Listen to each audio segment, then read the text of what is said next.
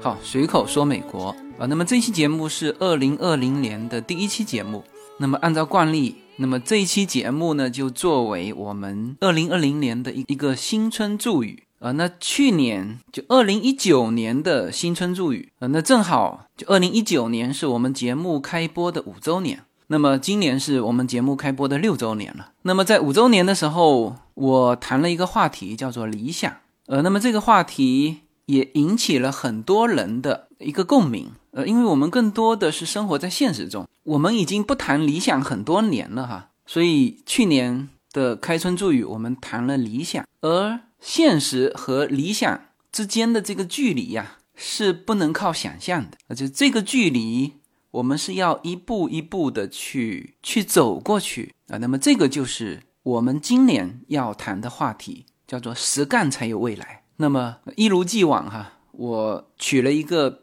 比较富有诗意的标题，就是你亲手触碰的那才是世界。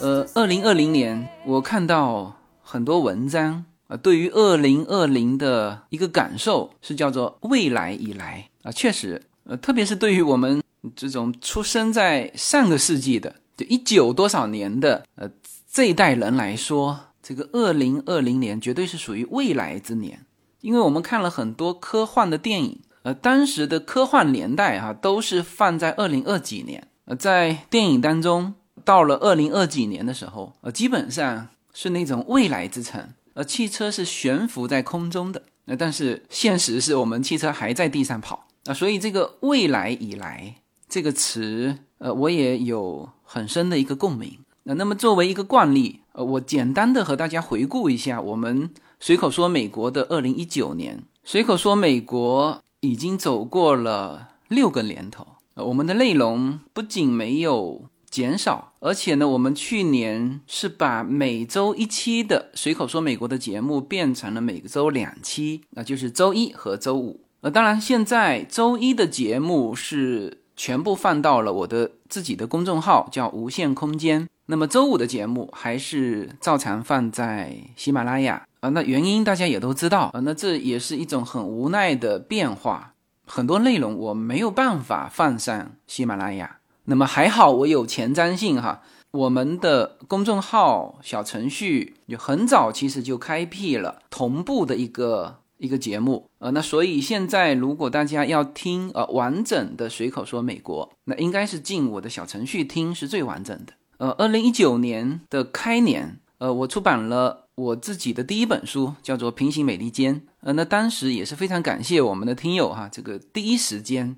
在新书还在预售的时候，我发公众号宣传的四个小时内，秒掉了三千多本的我预售的新书啊！当时是当当网和京都的新书排名都是排到第一名啊！所以我们这个社群有这个小雪球的优势哈，就是滚雪球呢，你要先有小雪球，你才能滚成大雪球。呃，因为有了大家的助推，所以。当时我的新书是迅速排到了各类排行榜的第一名，呃，然后京东、当当就慢慢的自然走流量啊。那么现在这一本书已经第三版了啊，也非常感谢华文出版社，现在把我的这本《平行美利坚》呃已经铺到了中国所有的机场、高铁还有图书馆。那么二零一九年的三月份到五月份之间。我回了趟中国，那也在我回国的期间，我在中国举行了十三个城市的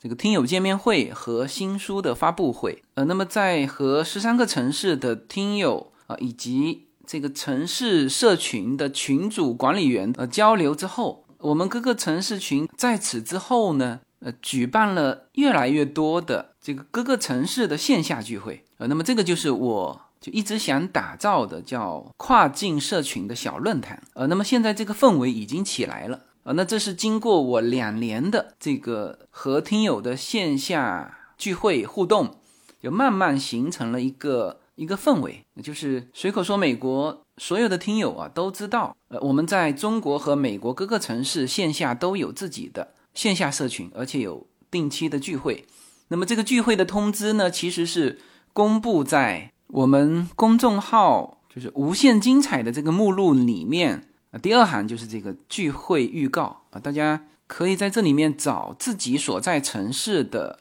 这个聚会的通知，呃，可以去参加这种线下的交流。呃，因为我们整个社群都是穿梭于中美之间的。啊，所以这个线下的交流都是满满的干货。二零一九年，我还干了一件事情，就是把我们的这个社群的产品给做出来。呃，那这个当时也是在回国期间和十三个城市的听友交流出来的。呃，因为本身我自己有这个需求，呃，就是每次回去都会买很多的美国的农产品带回去。呃，因为这个工业品，呃，中国是很强大了哈，包括电子产品。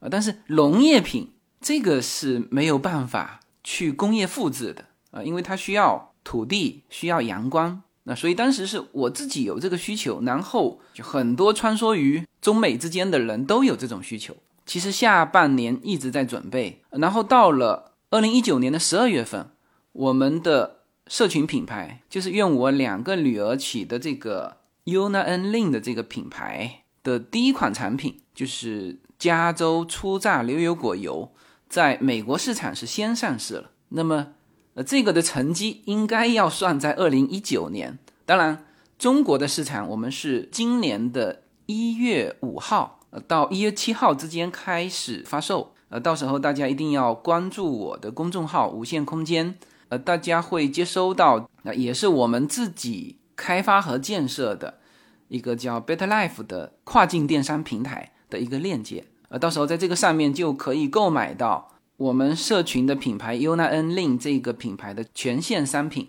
除了牛油果油，还有加州顶级的开心果以及加州天然的纯蜂蜜，呃，那么这个是简单的回顾一下我们随口说美国以及随口说美国的社群在二零一九年我们做的事情，呃，其实这么多事情啊，也是和大家商量出来的。所以，当我推出这个产品的时候，我们社群里面的一个听友，他当时是青海的听友，但是他入错群了，就是被管理员搞错了，从青海拉到青岛。结果我们在青岛聚会的时候，他真的是从青海飞到了青岛。而在青岛的我们聚会吃饭的时候，呃，当时我记得是第一次啊，比较正式的提出这个想法，就是我们要做一个社群品牌。然后他是非常感叹我的这个执行力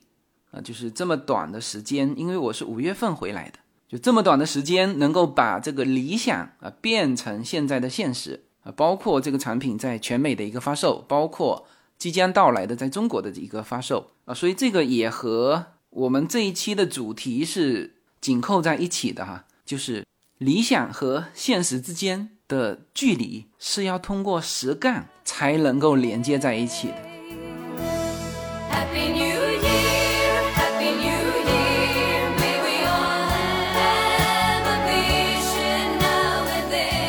随口说美国的听友们，大家好！随口说美国社群的第一个国际品牌商品 Una N Lin 品牌的加州初榨牛油果油已经在美国市场上线。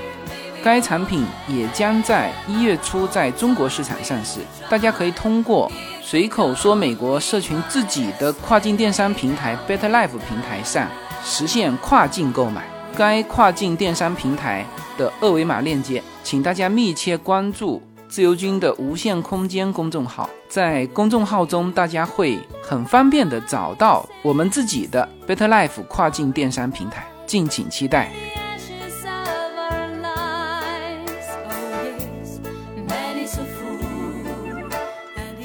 我们随口说，美国已经走过了六个年头。当然，我自己，回过头去去听我六年前的一些内容，呃，我并不觉得当时的内容是过时的。呃，因为我不太讲新闻，我更多的是聊自己生活的一些感受啊。从最开始聊美国的开车，聊美国的旅行，后来聊美国的生活，聊美国的亲子关系啊，到现在聊。美国的跨境创业，呃，我们的上上期节目，呃，也是我非常喜欢的一期哈，标题叫做“做一只跨境的两栖动物，寻找一次错位的竞争优势”。那么这期节目叫时隔多年，呃，又一次被喜马拉雅放到了首页首交。呃，我的节目大概在一四年到一五年之间，呃，上了好几次喜马拉雅的首页首交。那什么叫首页首交？就是首页的第一排那个焦点节目啊。那么因为早期喜马拉雅的内容不像现在这么多啊，所以当时还。有这个机会上这个首页首交，后来一六年，呃，喜马拉雅的流量大爆发之后，这几乎我是没有上过这个首页首交。那么昨天我的这一期跨境创业的内容又上了喜马拉雅的首页首交，在上面的标题是“创业者如何寻找错位竞争优势”。那么其实这六年的内容啊是在变化的。那其实每一个阶段呢，我都是取就非常有新鲜感的我自己正在做的事情去把它说出来啊，所以我自己翻回头去听的时候，就不仅没有感觉这个内容是过时的，而且呢，很多内容实际上我们现在再去谈这个内容的时候，其实是没有新鲜感了，而当时是最新鲜的感觉，我把它说出来，呃，所以应该说。随口说，美国这六年来三百多期的内容，呃，每一期的内容啊都是质量非常高的，呃，带着我满满的啊一种新鲜感在和大家分享的内容。呃，那么我这样一说，就很多朋友有一些是来洛杉矶陪我喝咖啡的时候就有提到嘛，呃，就是有挺多的人呃同样提到这个问题，就是你这个内容以后枯竭了怎么办？呃，因为我自己是不存在这个问题的，但是别人一直提出这个问题，呃，所以我每一次解释完，大家其实也就懂了，就是这个提问题的人哈，呃，所以呢，在这个六周年之际啊，再把这个关于随口说美国的内容，呃，我觉得有必要和大家来说一下，这个内容为王啊，呃，大概在二零一六年这个内容大爆发的呃这个风口的时候。就不断的在提，那当然我的内容，呃，无论是在喜马拉雅还是在其他的平台上，当时哈也是不断的被提及，呃，就是我的内容是内容为王的一个一个样板嘛。那实际上，二零一六年整个内容的风口起来之后，非常多的人想做内容。那实际上我做内容的时候，根本不知道这是什么，只是把我自己经历的真实的呃一些东西分享出来。但后来，这形成了一个市场啊，所以哦，这叫做内容。那么其实很多人内容做了呃很短的一个时间啊，或者有人还坚持了两年啊，最后都坚持不下去。其实这个和他内容的定位有关。那么我的内容，其实在我不知道这个叫内容创业的时候，我就是这么做了啊，就是我只分享我亲身经历的东西。呃，那么这一点也紧扣这个主题哈，亲手触碰的才是世界。我分享的是，呃，比如在美国的旅行，呃，我这个节目是始终排在喜马拉雅旅游板块的第一名。那么我说了很多美国的旅行，每一个城市都是我自己走过的啊，东海岸、西海岸、波士顿、芝加哥、佛州、德州，所有的我说到的美国旅行的八条线路。全部都是我自己走过的。再比如在美国生活，我说美国怎么买房，呃，其实就是把自己买房的整个心路历程，呃，告诉大家。所以现在很多我们的听友来美国买房或者来洛杉矶买房的时候，呃，其实还是严格按照我的那个三个建议在做的。就是选择房子的时候，你要去选择什么东西你是不能改变的，你能改变的东西并不珍贵。就你不能改变的东西才珍贵啊，比如说你的 location 你是不能改变的，就你住的这个位置，比如说你后院的风景是不能改变的，然后还有就是你的占地面积你是不能改变的啊，所以很多人来 L A 买房的时候是紧紧扣着啊这三条来买的，然后很多很多，我现在身边不下二十个买在了我在的这个城市 Walnut 以及旁边的这个 Diamond Bar，就是我们。的邻居是越来越多，呃，然后我说在美国装修房子的这个内容，我把自己装修房子的很多细节分享出来。我说了三期特斯拉的节目，那是我自己买了一部特斯拉 Model X，是吧？我说小孩子上公立校、上私立校，我们家的优娜是既上了公立校，四年级的时候又转到了私立校。为什么上公立校？公立校有什么好处？为什么上私立校？私立校又有什么好处？这一切都是我们自己亲身经历的。然后我们现在说跨境创业，呃，我之前的跨境创业与投资的这个专辑，那那个是一个付费的专辑，在喜马拉雅上也可以找得到。那么当时的四十几期节目，我就是秉承这个亲身经历，所以我当时找了很多在美国实际在创业的。或者在经营企业的呃这些朋友聊成功的经验啊，以及失败的教训，哪些行业是有空间的，哪些地方是有坑的，呃，这个都是必须是亲身经历啊，所以这个才是内容为王啊。而这个思想的一以贯之，其实和很多其他的做内容的是不同的啊。当然，这里面本身做内容也也有很多种形式哈。我只说我自己做的内容，是只分享自己亲身经历的真实内容。那所以大家说这叫满满干货。没有什么能够阻挡，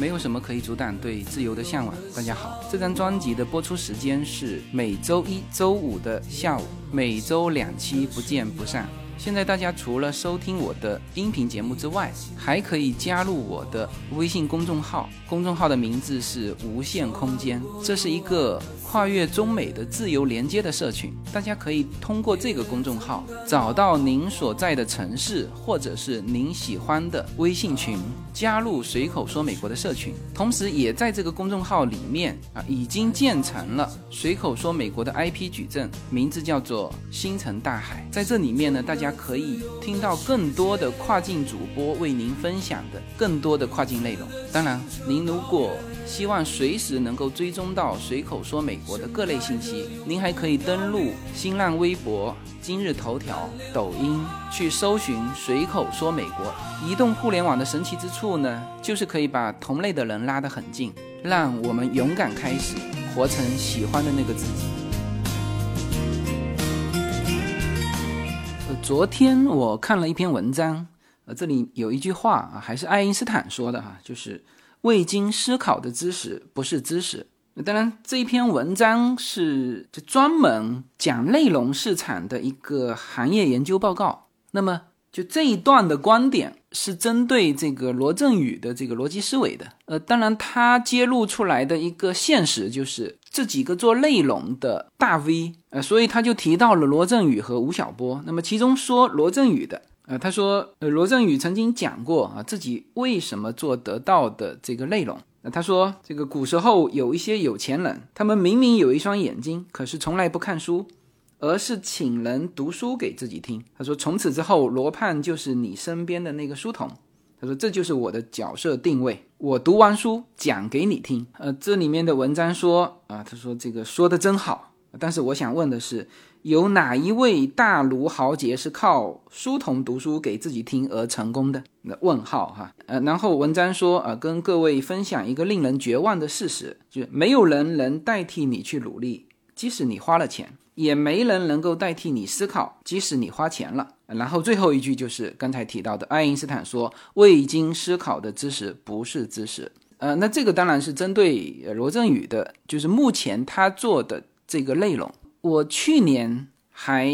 比较完整的听完呃罗振宇的这个跨年演讲，但是今年听了一半，我就没有继续再听下去。呃，这个当然是我的个人感受哈，这个不见得正确。呃，因为呃今年罗振宇的这个时间的朋友，就他的这个内容，我实在不能说叫空无一物啊，但是我可以说对我毫无用处，就是对我来说没有任何营养了啊。其实他的通篇哈。有两个素材构成，一个就是叫统计数据啊，当然他是说是他们的研究机构啊，什么什么人啊做的这个研究呃，但是我听不出来它和国家统计局或者说一些专业的研究机构的数据有什么差别，呃，甚至还拿了招商银行的呃一些数据出来，那招商银行自己会发布嘛？就是总体来说，一个素材就是这个。统计数据，呃，第二个呢，就是成功的案例，列举了呃改革开放之后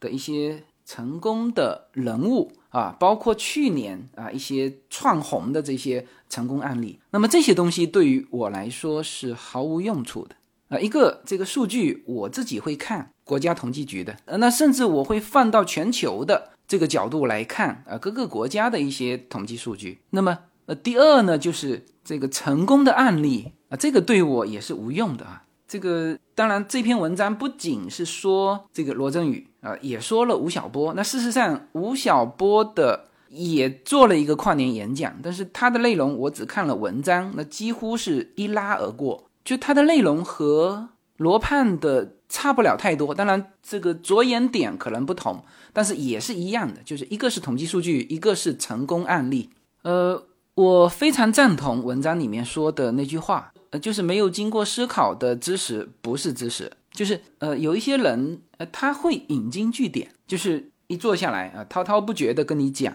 各种的案例，他案例非常熟悉啊，特别是在这个现在中国的这个创业圈啊，呃，就是大家培训的很多嘛，就是生怕落下一节课，呃，所以现在的这个线上知识。和线下的这个培训都很多，大家都学了很多东西，但是很多人其实是没有消化那些东西，就是别人怎么说，然后就是到了可以应用的场景，他就又把别人说过的这一套东西又说一遍。那实际上别人说和你说是不同的，呃，因为这里面就涉及到了这个成功学哈，成功学在美国也曾经很热。呃，然后呢，在中国现在还很热啊，这个基本上书店里面就是最多的就是这种，叫一种是名人传记，还有一种就是他把各种的案例，成功的案例是摆在一起，呃，形成一个就有点像快餐食品。呃，那么我对成功学怎么看呢？呃，我只能说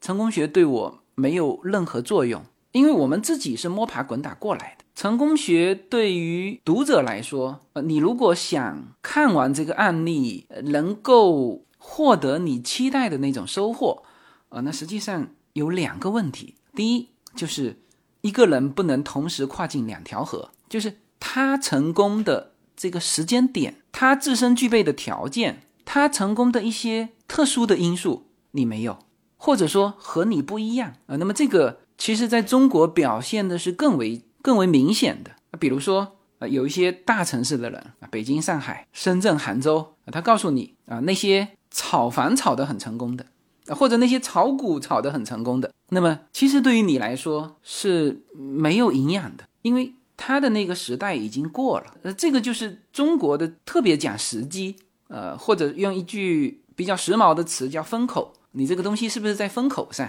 那这个是时机啊，这个是。一个就是他们具备的东西和你不一样。第二呢，往往这些成功学其实它成功最重要的东西就是那个特殊因素，它其实都不方便写出来，是吧？马云他的成功最重要的就是支付宝的这个执照，或者说他在没有得到金融执照之前，呃，为什么他可以在明明违反国家金融条例的这个基础上去运营它？呃，大家都知道阿里巴巴的成功是在于支付宝，但是支付宝是一个金融工具，是吧？为什么它可以经营？这个成功要素是你不能复制的。呃，所以我对成功学，呃，不是说无视它哈，就是就是你看成功学是看你学它的什么。那比如说你学它啊这种创业的精神，呃，你学它那个坚持的那个韧性，呃，你学它创业的时候负责任的那种态度。呃，你学它可以让你开脑洞的那些东西啊，这个是可以啊。但是现在的这些成功学，就是就恨不得给你写出来啊。你只要看了这本书，什么三十分钟内学会什么什么什么啊，教你如何打造一个百万什么什么什么啊，这些就是你把它当成很具体的攻略啊，那这个就很难实现。呃，因为这个刚才说了嘛，就很重要的两点：第一，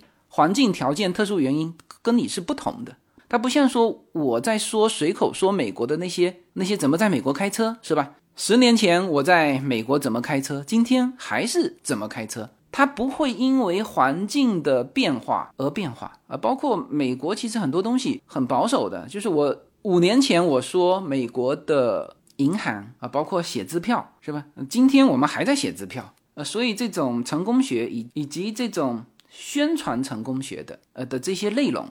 呃，其实大家要有所取舍，呃，然后最好你看了哈，去把它消化一下，呃，这又回到了那个呃未经思考的知识不是知识。那么还有一句话更通俗，就是我们听过了很多道理，但还是过不好这一生。那这里面很重要的就是这个道理都对，但是环境变化了。十年前的环境都不要说十年前，现在的问题是一个月之前的环境都和现在的环境是不同的，是吧？一个月之前中美还打贸易战，一个月之后我刚刚得到的消息，中国现在是针对进口的东西给予补贴。以中美之间的贸易举例子，就是本身就是从美国回来的。这个集装箱的这个物流费用就比从中国去美国的要便宜四分之一，因为它这个船本身就不能空着回来嘛，啊，所以它就压低这个价钱。那么除此之外，中国政府还给补贴，呃，一个是集装箱的补贴，还有一个是你在保税区的这个仓储物流，它给补贴。呃，这个环境是变化的非常快的。那么在这么快速的环境变化之中，其实。你要有一个心理准备，就如果你真的要做事情的话，其实你要有一个心理准备，就是没有人能够告诉你经验。就很多时候，他的这个成功啊，叫一个萝卜一个坑。特别现在是移动互联网之后，叫做赢者通吃。然后现在靠着学习别人的模式，呃，然后说我比别人这个延长劳动时间，加强劳动强度啊，去追赶这个第一名的。呃，抱歉，这个时代好像靠这种复制很难生存。呃，就是前三名可能还有生存的空间，就后面的呃几乎就没有生存的空间了。然后再加上这个环境变化的如此之快，这不仅中国哈，美国也是一样，美国也是大量的实体店倒闭，然后各种新产品也是这个不断的迭代。你看当时 GoPro 多火啊，现在也不行了，是吧？呃，实际上所有的成功。叫一个萝卜一个坑，就这种成功，你只能经历一次，你很难用他的方法在这个世界上再打一第二次，又获得成功，没有这种机会。就每一次克敌制胜，都要用新的方法啊！你甚至会觉得，呃，这种走在前面的人，他会，他特别会有感触，就是，就当你面对的是一个崭新的环境，就你做的事情是没有人做过的，你到处都问不到经验的。哎，这个时候，呃，其实你要庆幸自己，就是我走在这个行业的最前沿。那问不到经验是正常的。呃，如果你问得到经验，第一，别人不见得会告诉你经验，是吧？你杀入人家这个行业，人家怎么会告诉你正确的路径呢？你要记住刚才我说的一个萝卜一个坑这个事情啊，所以才有人说这个时代是最好的时代，啊，也有人说这个时代是最坏的时代。呃，就是在于你创新的能力和你能不能接受一个不断变化的环境啊。有些人会很兴奋，有些人就觉得这个环境太恶劣了，没有人会告诉你该怎么做，就一切都需要你亲手去触碰，就你亲手触碰的才是真实的世界啊。别人告诉你的，也许人家盖住了最重要的那么那一块，也许他的那个世界因为时间的不同，所以。他说的那个世界和你现在的世界是不一样的世界。Happy New Year!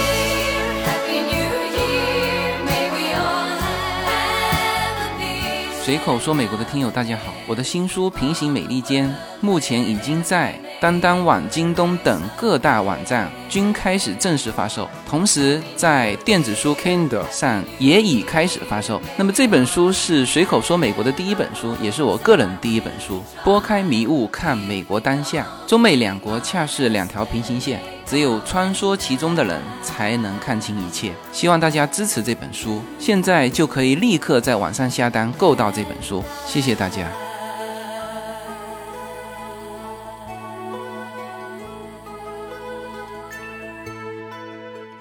为什么开年第一期要说这个内容？那首先当然是我对亲手触碰这件事情就特别有心得，特别有体会。就是我发现。呃，就是我做的事情呢，其实一直是属于那种没有人能够问经验的。比如说举最新的例子，我说这个跨境创业，那么就像我说其他的这个内容一样啊，我我自己要把它做一遍，那于是呢，就按照自己想的去做下去了。呃，那实际上这又是一个全新的模式。那之前也有想过去去问别人、咨询别人，那结果发现我的这个模式和谁都不一样啊。首先，我这种是跨境支付、通关物流的这种模式啊，和大众贸易的不一样啊。他们是走关税，我是走行邮税，他们有增值税，我没有，是吧？那大众物流的这个不一样了。然后也有很多做天猫国际做的很成功的，那我想这个模式总该一样了吧？呃，那我也去呃。问他们，结果他们的模式跟我也不一样，因为他们走的是天猫国际，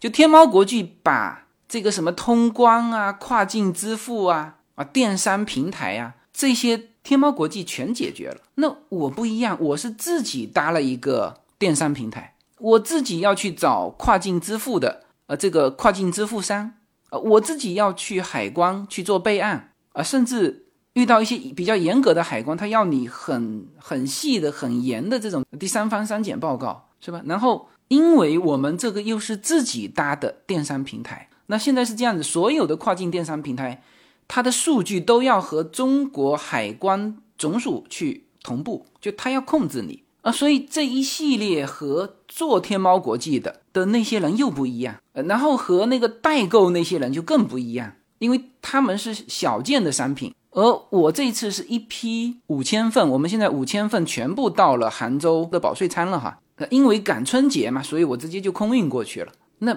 别人是几样东西，我是一整个货柜，好像十三个托盘吧，是吧？就因为你和别人的不一样，所以别人的说的那个很简单的东西，就你千万别觉得很简单。然后别人说的那些非常非常难的东西，呃，也许呢也不是困难，因为你跟他不一样。呃，比如说大众贸易是吧？他们会说啊，现在关税这么高，这怎么做嘛？但我们的这种模式就不存在这个问题，因为我们走的是行邮税啊。现在我们行邮税其实是叫行邮税为主的费啊，是保税仓这边帮你整个打包去交的，就是这个费用相当于现在关税的三分之一。就我们走的不是关税，然后又省掉了后面的增值税，因为我们是直接。To C 端的不是 to B 端的，是吧？这个我们和大众贸易的是完全不同。就他们觉得很难的，对于我们来说 so easy。那么和做天猫国际的，就他们觉得 so easy 的东西，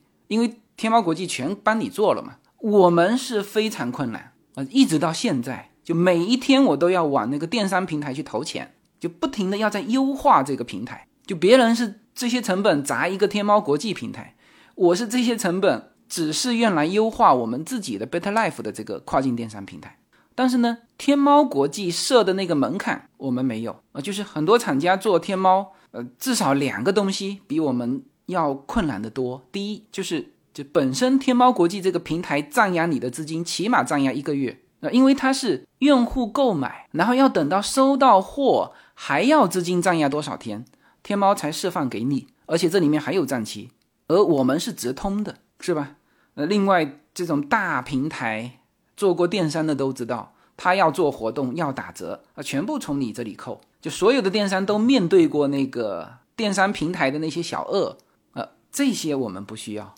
因为我们是自己的电商平台。所以我这一整圈下来，我发现我身边就没有找到说和我一样模式的的厂家。所以今天下午，我和这次帮我们就是在美国市场。放货的这个电商平台，呃，我们是中国是自己做了一个电商平台，大概在就一月五号左右才发布哈。那现在大家看到我公众号的那个链接是美国的市场的电商平台，那个电商平台是我朋友的。呃，那么今天下午我们是在一起喝咖啡呢，呃，然后因为第一批已经卖完了嘛，那我现在需要补货，这个他就把这几天我们的牛油果油卖到全美各地的这个大数据给我，啊，这个。我还很欣喜的看到，就是几乎是全美东西海岸、佛州、德州，甚至包括中部的科罗拉多州，呃，都有购买我们的这个牛油果油。那么他就拿我做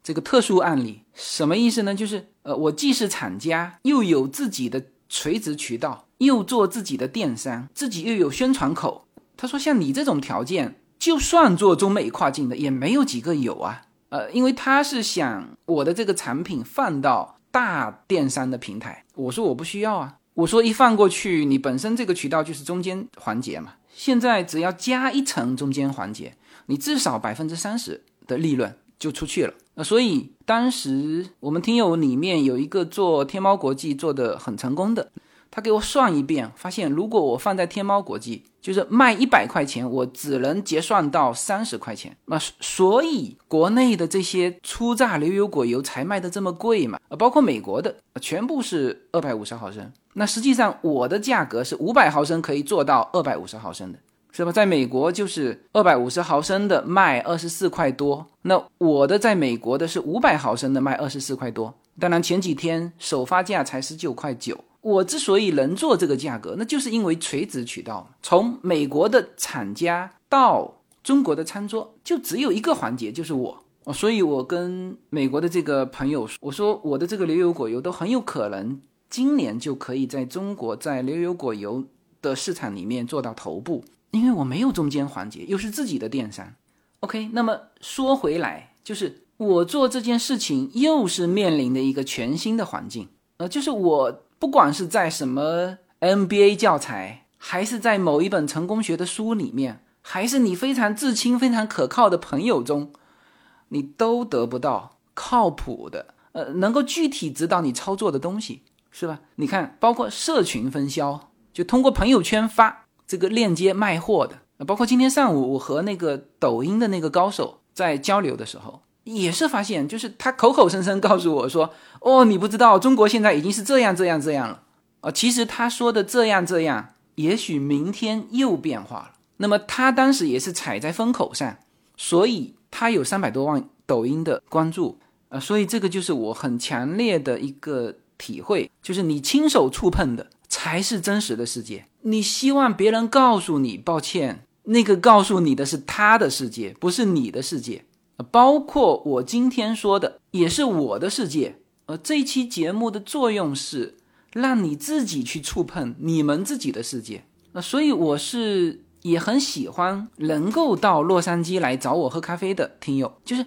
他们身上就有这种精神，就是他通过这个电台啊听到我的声音，能够辗转找到我，然后真的是走到我家门口的这个咖啡厅和我握手。啊，这个就是你亲手触碰这个世界，就是当我的手和你的手握在一起的时候，就你触碰到的这个世界是无比真实的。那我本身自己做事情也是这样，在不断触碰这个崭新的世界的同时，去修正自己的路。OK，呃，那么刚才讲了两点的内容，呃，都是紧扣这个主题的哈。呃，第一就是关于内容，那么随口说美国的内容啊，都是我亲身经历而来。啊，所以这个内容是不会枯竭的啊，是我亲手触碰的啊。第二呢，啊，等于是给大家讲一个道理，就每一个人呢都应该要去走一条属于自己的新的路。每个人的境遇是不同的，呃，因为他的环境不同，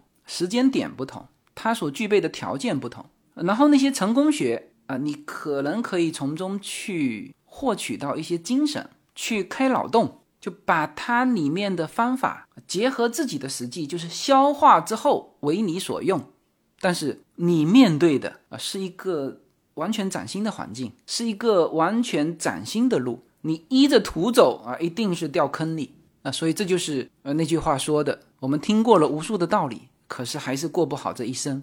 呃，那么最后一点还有时间哈，我快速的说一下这个大时代。和你自己的小环境，呃，那么这个点倒是去年罗胖的整个跨年演讲里面，我觉得就这一个点他说的是对的，就是呃，以前大家赚钱或者是公司发展是靠大环境啊，比如说人口红利啊，中国这个改革开放啊的这种大背景，但是四十年之后，时代走到今天，其实光看大环境已经没有用了，就是很重要的就是。这个风云在变化，然后你到底在哪里？就你的小环境是什么样的？比如说大雨瓢泼，所有人都四散奔逃啊，有的被淋得很惨的，感觉全世界都在下雨。但是你这个时候是坐在咖啡厅里面，透过巨大的落地玻璃，看着街上的这一切。那么这个时候，你的小环境和这个整个天气的大环境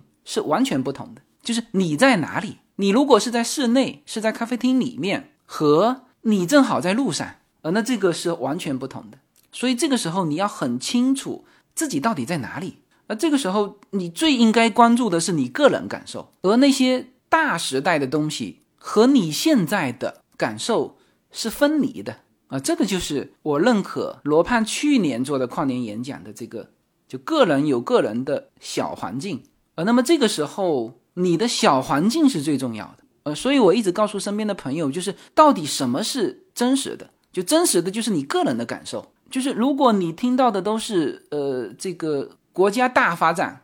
是吧？人均 GDP 又飙升了多少？但是你自己是原地踏步，那么你可以认为这个世界就是原地踏步啊。至于别人过得多好啊，其实不重要，重要的是你个人的感受。当然，我这里说这个大时代，我只是说这是分离的，就大时代的这个数据啊，这个对于个人来说是有价值的。但是这个不是同步的，说大时代好，你你一定也好，不是大时代坏啊，你一定也很坏，也不是，就这个是分离的。那么大时代对于个人的意义是在于什么呢？其实是在于通过这种趋势的预测，从而能够对自己的这个小环境去率先做出变化啊，比如说一看这个。乌云密布，可能大雨就要来了啊！那这个时候你就不能再按照原来的习惯，按照原来的路线走回家。你这个时候就应该保护好自己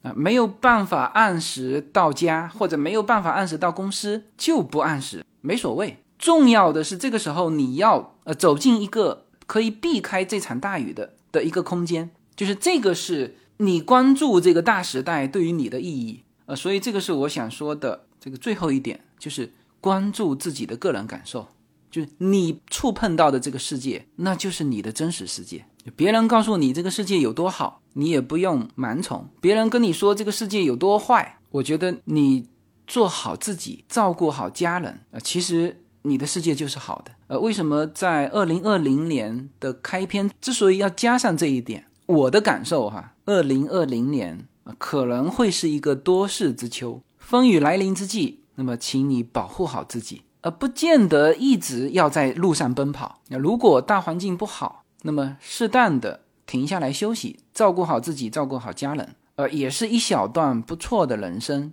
好，那么二零一零年开年第一期送给大家的新年祝语就是：你亲手触碰的那才是世界，鼓励大家勇敢的去来面对这个崭新的年代和崭新的世界。好，那么最后提醒一下大家，我们这个社群的品牌 UNA N Lin 的二零二零纪念礼盒，呃，即将在我们自己的跨境商城 Better Life 中发售。Better Life 的链接我们会公布在我们社群的公众号无限空间内。好，那么随口说美国六岁了哈，非常感谢大家这六年的陪伴，谢谢大家。